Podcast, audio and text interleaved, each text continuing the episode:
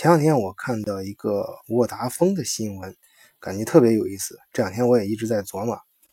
呃，就是说他们的德国分公司将联合德国的奥迪啊、芬兰的诺基亚等等几个有名的公司，计划于二零一九年在月球上搭建一个四 G 网络。这件事情具体呢，由一家名叫“兼职科学家”的德国初创企业由他来操刀。呃，他们的飞行器上天呢，也就使用这两年在新闻里面屌炸天的这个埃隆呃马斯克的猎鹰九。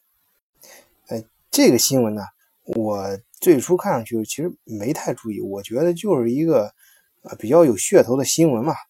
因为你首先是几个大公司呃名字，用 SpaceX 的火箭啊，顺便推出一个他们支持的初创企业。而且 SpaceX 现在已经把发射火箭这事儿价格已经拉得很低了，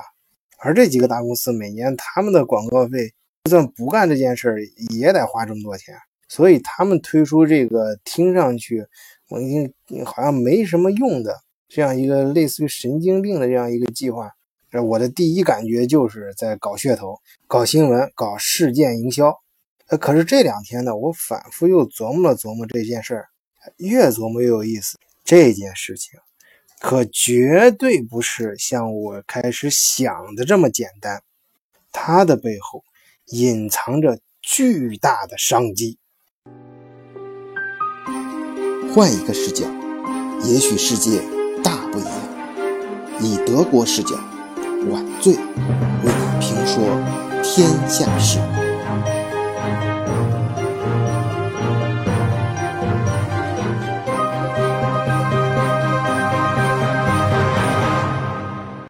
聊这件事之前啊，我想让大家先回忆一下，当年淘宝网刚刚弄起来的时候，最早在淘宝网上开店铺的那个情景，还有苹果 App Store 刚刚嗯理出来的时候，哎，最早是在上面开发应用软件的那些，当然还包括因安卓的应用商店。哎，这里大家还可以联想一些其他的啊，最早那些新的平台整出来的时候，就是大家充满了怀疑，然后尝试的心态去整的时候半信半疑。而现在啊，由于这个新闻，让我这几天越来想的越来越多的是，我重新去思考了一下，呃，SpaceX，把原来这由各个国家科学院啊，还有。呃，这种呃，就是国家行为吧，非常神秘高大上的东西，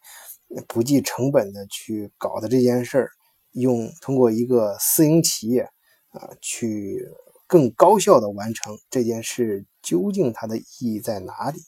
其实它就是啊，用我现在思考的一个结果，就是类似于建了一个新的淘宝商城，搞了一个新的开发平台。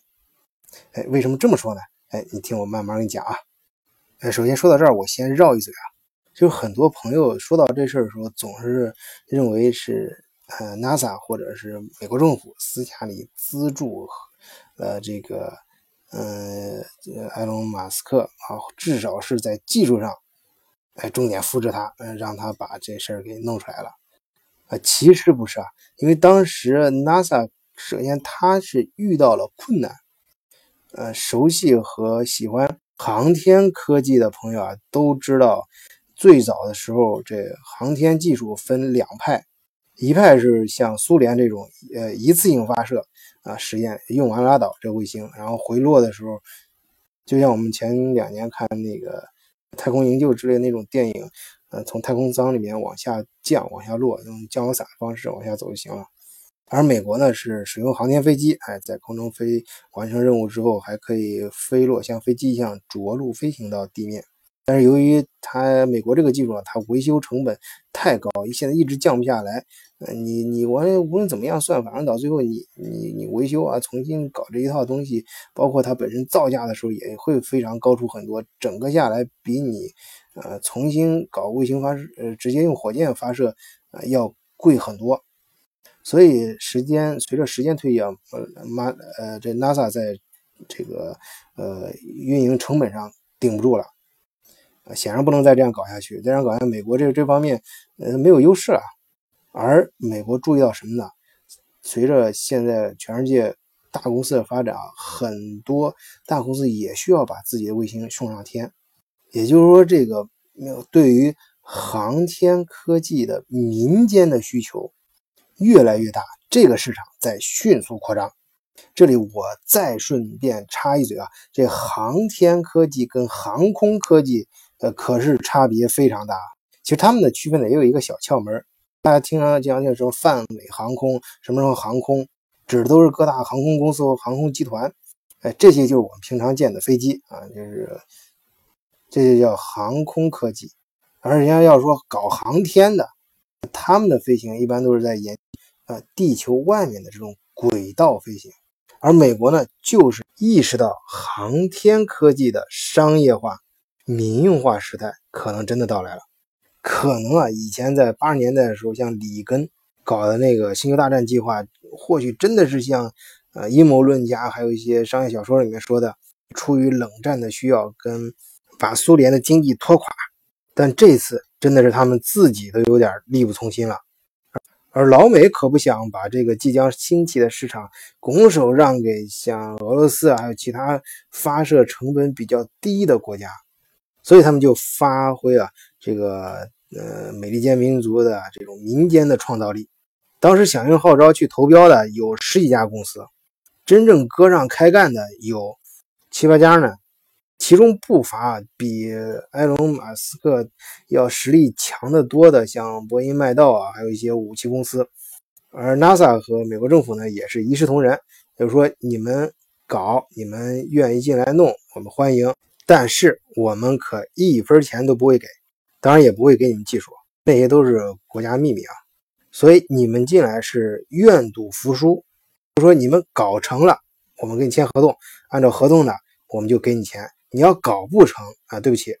一分钱我们都不会给。哎，说白了，这就有点像前几年全世界各地流行的这种商业呃创业孵化器啊，尤其是那些大公司支持的创业孵化器，就是呃弄一个创业平台，你们来整吧。呃，就是我反正不给你们工资，你们自己筹钱，你们弄。呃，你弄成了，弄出来结果了，好，我可以把你这个整个公司给高价收购，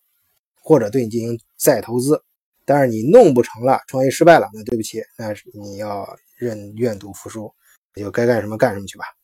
反正总之，我不会在你弄出来结果之前，成功之前给你付一分钱，呃，这样他就节省了大量的研发成本的。哎，不过这重赏之下必有勇夫啊，嗯，这个被我们称为现实版钢铁侠的